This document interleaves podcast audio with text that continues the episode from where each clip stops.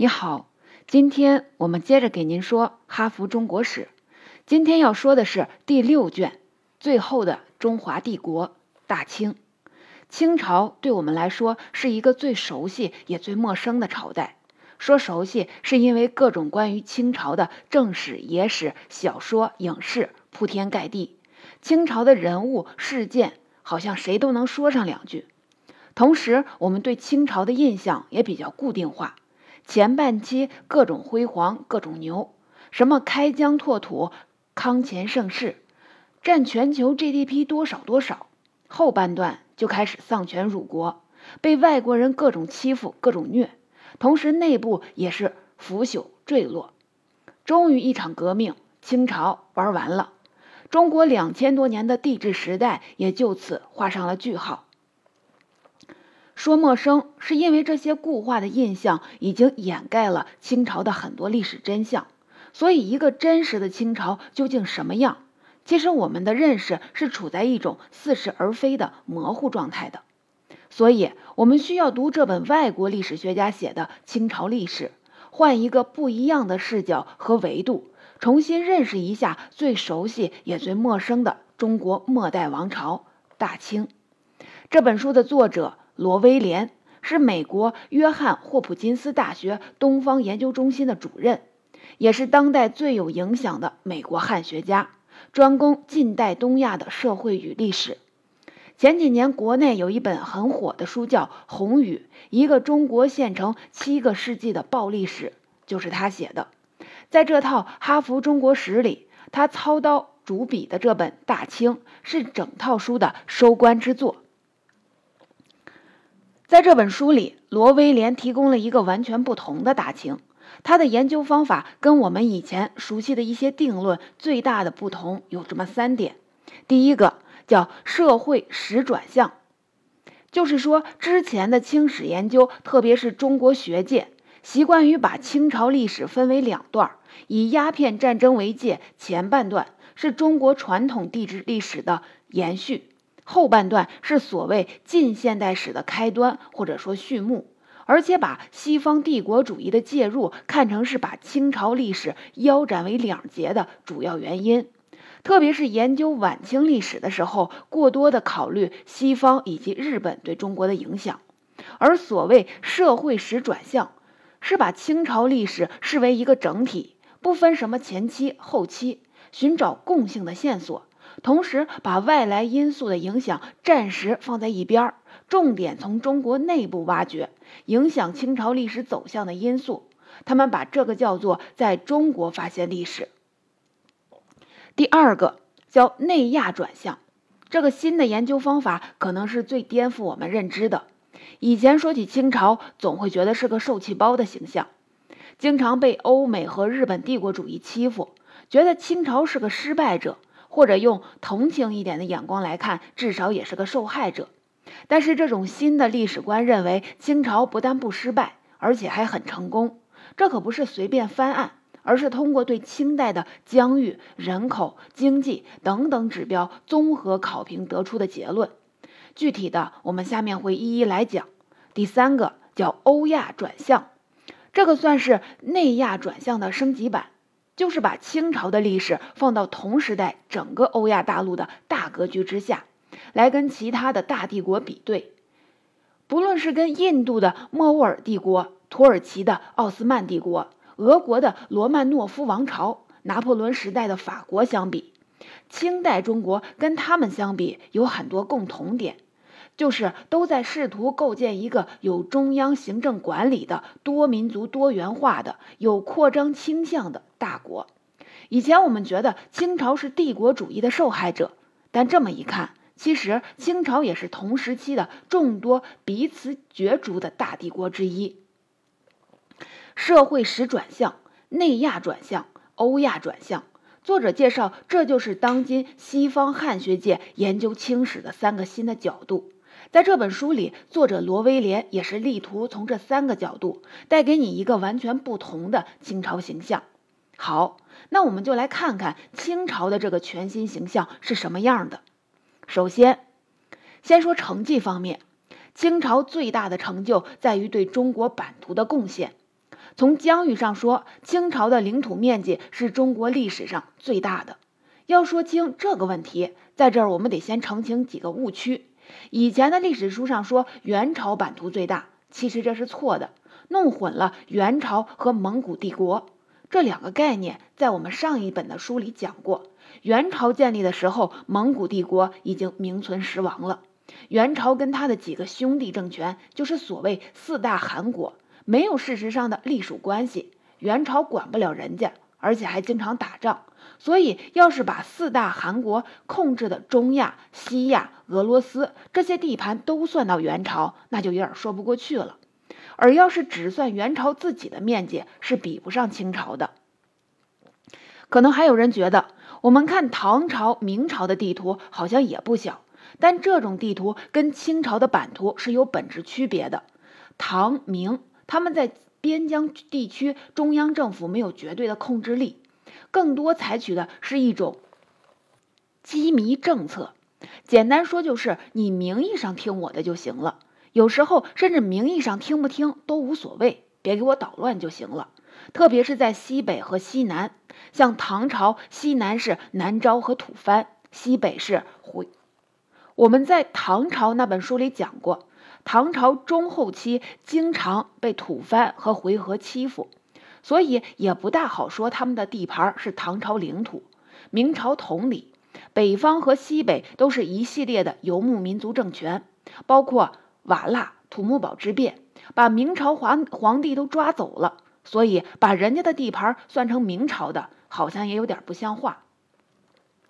但是清朝不一样，只有在清朝才把西北、西南，也就是作者所说的内亚，真正变成官员由中央委任。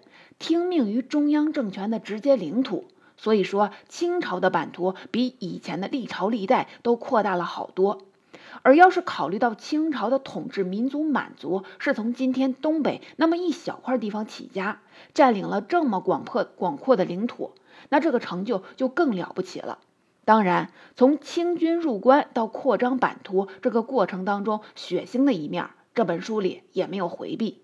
不过这本书里还说。清朝的开疆拓土不是简单的军事征服，而是把一整套中国的特质移植到边疆地区，比如父系的家庭制度、财产诸子均分制、乱伦禁忌、婚丧礼俗、定居农业、土地产权登记制度与户籍制度等等。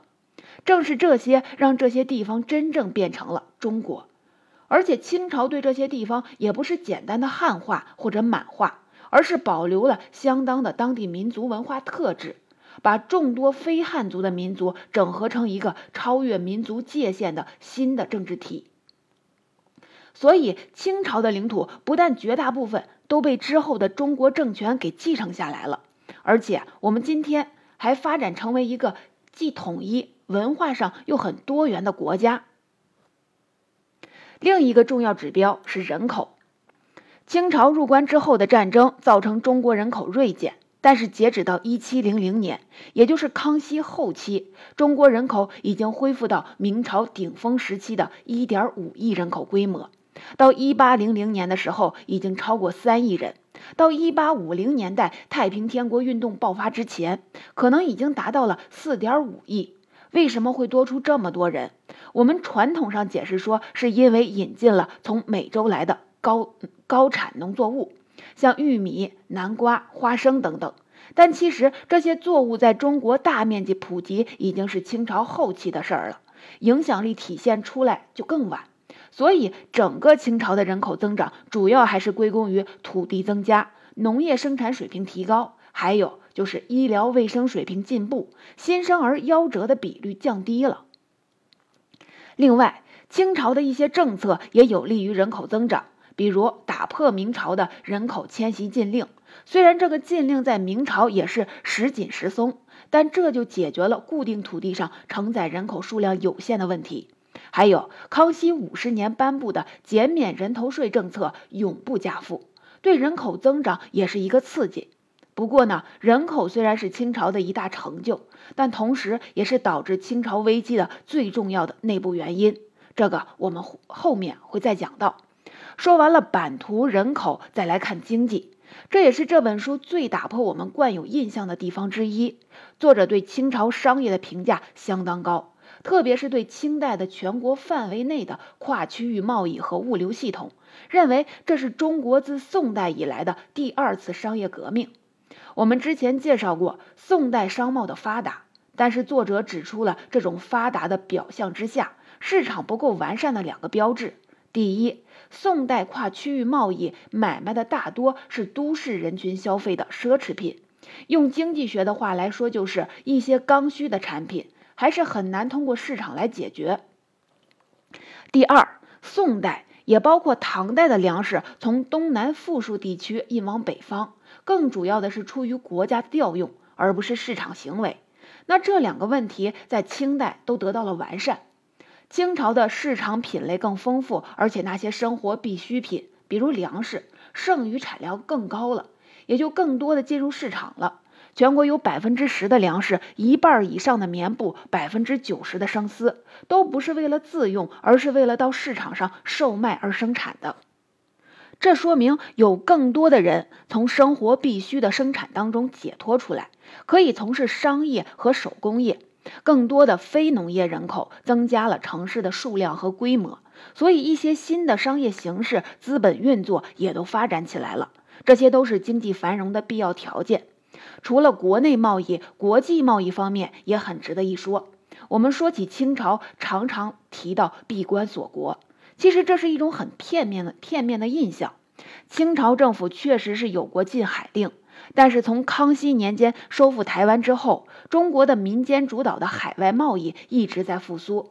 举个例子，当时的日本在德川幕府统治下也是严格执行锁国令，但是在长期单独保留了一个口岸，专供两个国家来贸易，就是中国和荷兰。从这里就可以看出当时中国商人对日贸易的规模。到日本的主要是江浙一带的商人。当时航海技术进步，他们到日本比到中国内陆还方便，而且这种跨国贸易高风险高回报。为了抗风险，他们就搞出了新的组织形式：大家集资入股，谁投的股多，就可以在货船上占更多的货位，然后通过中介，就是所谓的牙行，雇佣专用的水手来航海。各位股东本人不需要出海。这就是早期的公司，跟近代欧洲的海上贸易公司已经差不多了，而这些都在乾隆年间就出现了。可见，即便没有后来西方人进入中国，中国内部自己也能发展出今天的公司雏形。下一个可能颠覆你固有印象的点，我们从文化方面来找。我们都听过一个词叫“吃人的礼教”，就是所谓封建伦理道德观念对人性的压迫，到了吃人。也就是害死人的程度，并且我们传统上认为这种压迫是越来越严重，到清代达到了顶点的。但是在这本书里，作者找到了一个新的视角。我们在讲宋朝的时候提到过朱熹，宋代以后的新任儒学理论权威兼形象代言人，他提过一句影响特别坏的口号，就是“饿死事小，失节事大”。这是一种针对女性的单方面的道德标准，一经提出就受到历代道学分子的广泛欢迎，同时也把女性害苦了。不过，在清朝，学界对这种极端化的要求做了反思，比如有一位学者叫汪古，他就批评朱熹这个提法有悖于传统儒家提倡的基于人性的悲悯，而这个是个例子，在国家政策方面也能看出这种新的价值观倾向。在儒学的价值体系里，总是强调一种单向的义务，像子女对长辈的孝，妻子对丈夫的贞，这些都是一种单方面的忠诚，而这最终都可以被引申成对国家的忠，这对政府是很有好处的。所以清政府也提倡儒学，也会褒奖寡妇的守节行为，具体方式就是传说中的立贞节牌坊。但是，当看到一些大家族拿贞节牌坊作为家族地位的象征，政府开始怀疑，可能有些寡妇的所谓守节是非自愿的，所以就淡化了对贞节的表彰。更人性化的是，政府反对极端化的守节，也就是所谓的训节。丈夫死了，妻子也跟着自杀，政府认为鼓励寡妇殉节是一种不道德的、缺乏尊重生命的行为，不予提倡。对迅捷给予奖励的情况非常少见，所以可见跟我们印象中的不太一样。在清朝，无论官方还是学界，对于这种道德规范与人性的冲突，都是有过反思的。另一个反映清代文化的是小说。小说的流行背后是识字率的提高和城市化的扩大。我们知道，清代出现了很多伟大的小说，像长篇的《红楼梦》《儒林外史》，还有短篇的志怪小说集《聊斋志异》。这本书里，作者特别推崇吴敬梓的《儒林外史》，认为这是清代最伟大的讽刺小说。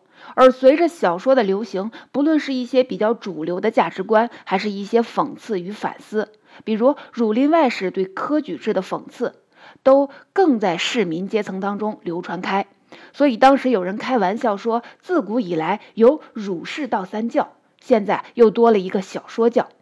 小说当然没有宗教的组织和形式。但是从普及文化、启发思想的角度来看，小说确实起到了像宗教一样的传播作用。所以说起清朝，虽然有非常严酷的文字狱，但是民众，特别是城市民众，文化的普及度、思考的深度和广度是比以往有提高的。最后一个是政治方面，我们前面几本书里都是一上来就讲政治制度，但在这本把它留到了最后。因为这部分可能是最颠覆我们认知的。我们说到清代的政治制度，最常见的两个印象是守旧和集权。这两个结论当然是能找出很多证据来支撑的，但是这种标签化的印象也会掩盖很多历史事实。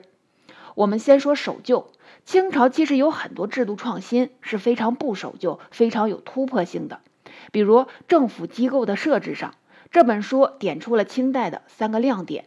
理藩院、内务府、军机处，处理非汉族地区事务的理藩院地位跟六部等同，主业就是通过各种仪式化的活动，把非汉族地区更紧密地整合到帝国之内。内务府负责处理皇帝的个人财产，把皇室的花销跟国家财政区分开。军机处，雍正年间为了处理西北战事设立的机构。这个我们惯用的解读是加强了皇权的专制，这个是没错。但是军机处以及配套设施的奏折制度，也让皇帝跟帝国主要官员的上下沟通更顺畅、更有效率了。这些机构都是清朝的政治创新。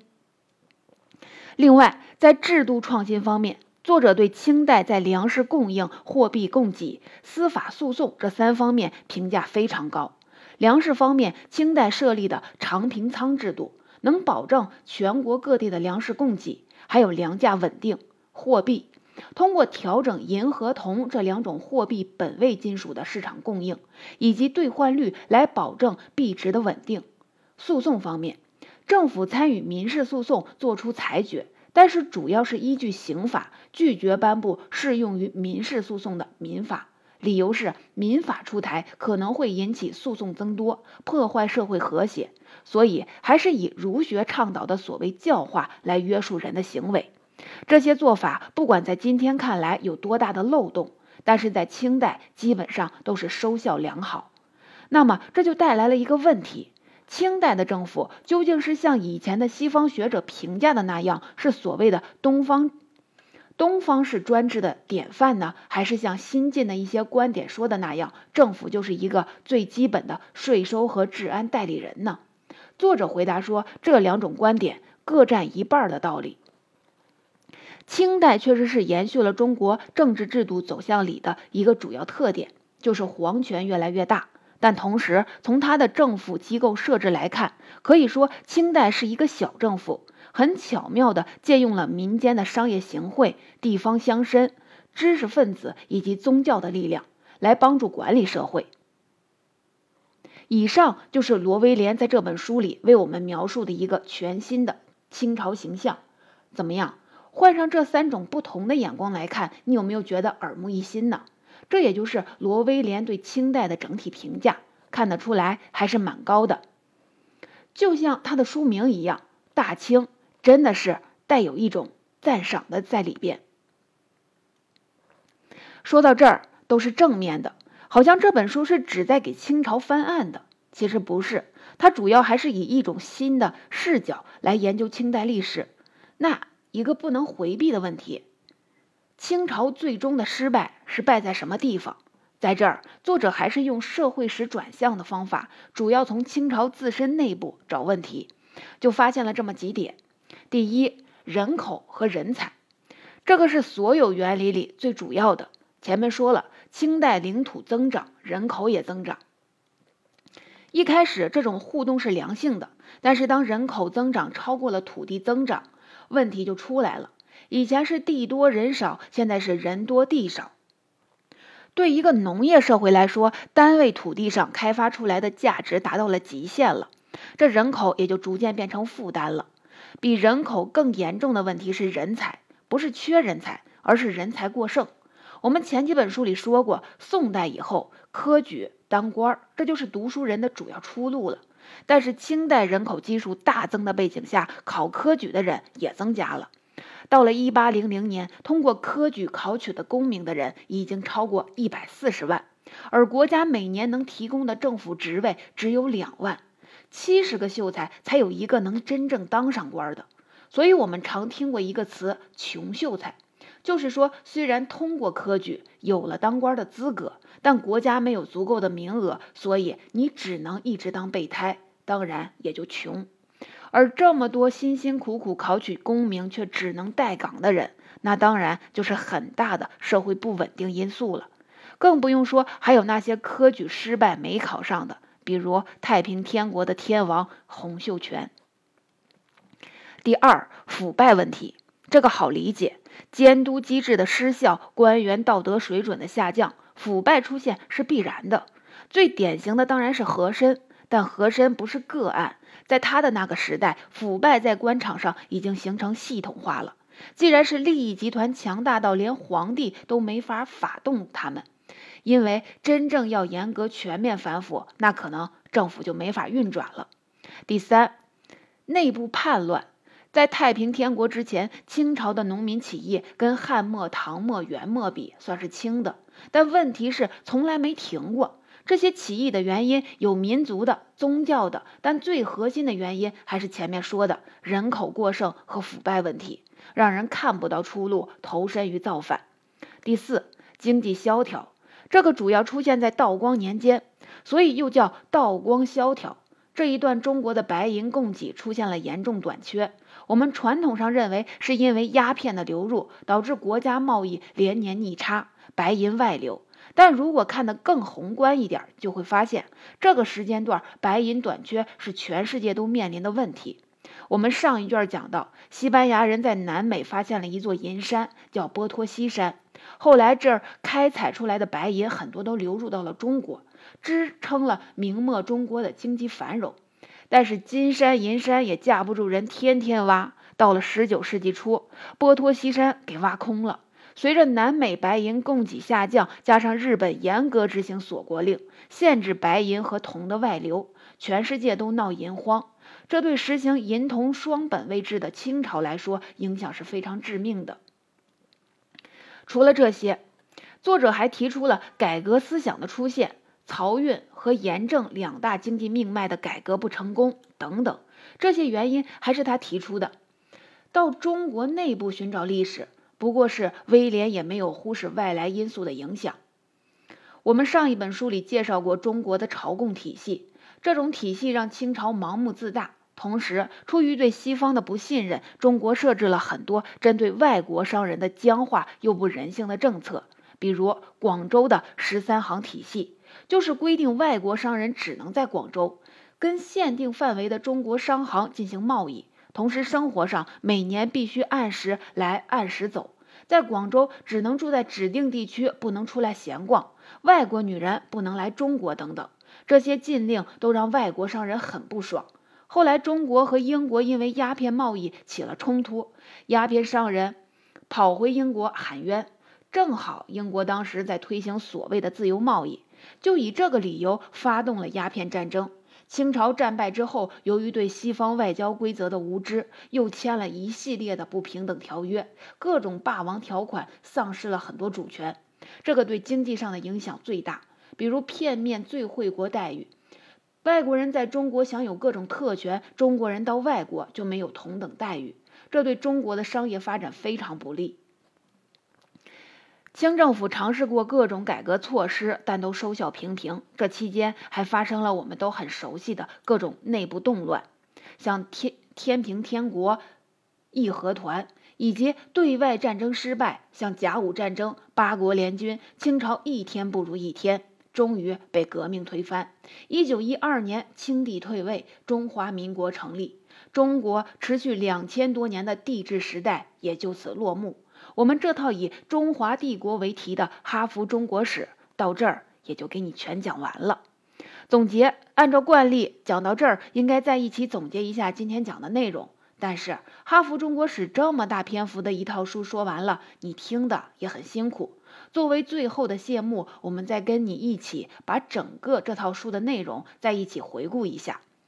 哈佛中国史是美国、德国、加拿大三国四位著名汉学家及六年功力写成的一套著作，代表国外对中国历史研究的最新成果。英文译为《帝制中国史》或者是《中华帝国史》，也就是以中国帝制时代的历史为研究对象。全书一共分为六卷，分别是第一卷早期中华帝国秦与汉。第二卷分裂的帝国南北朝，第三卷世界性的帝国唐朝，第四卷儒家统治的时代宋的转型，第五卷挣扎的帝国元与明，还有今天讲的第六卷最后的中华帝国大清。这套书关注的点不是具体的历史人物或者是事件，也不是扔给你一些结论。而是重点介绍每个时代最突出的特征，用这种方法让你对历史有更全面、更立体的认识。比如秦与汉，统一的中华帝国的形成，皇帝的这个职位的出现，为巩固政权而存在的学术体系；南北朝，士族的形成以及士族子弟的做派，也就是所谓的魏晋风度，主要宗教的出现和带给中国人精神世界的影响。唐朝一系列重要的变革，一些过去中国标志性制度的消亡，一个以中国为核心的东亚体系的形成；宋的转型，新的知识分子阶层、士大夫的崛起，儒学的意识形态化，以及对宋代从市民生活到外交国防的各种影响。元与明，蒙古征服对中国传统权力结构平衡和儒家君臣价值规范的打破。并且，这种打破为明代皇权实现个人独裁化铺了路。大清，国外清史学界对清代历史的三种新的研究方法，以及这种方法之下的全新的大清形象，这就是外国学者眼中的中国历史。就像这套书的主编卜正民在总序言里写的：“我邀请你们走进这个中国历史的房间，而四位学者正站在外头观察它。”我希望你会同意，我们的确看到了一些你会错过但值得留心的东西。我还希望我们发现的一些具有挑战性的问题，能够激励中国读者用自身的内部观察视角来检视中国的过去与未来。我想，这也是我们花费这么长的时间篇幅来讲这套哈佛中国史的意义所在。不知你从中有没有得到新的历史认知感和感悟呢？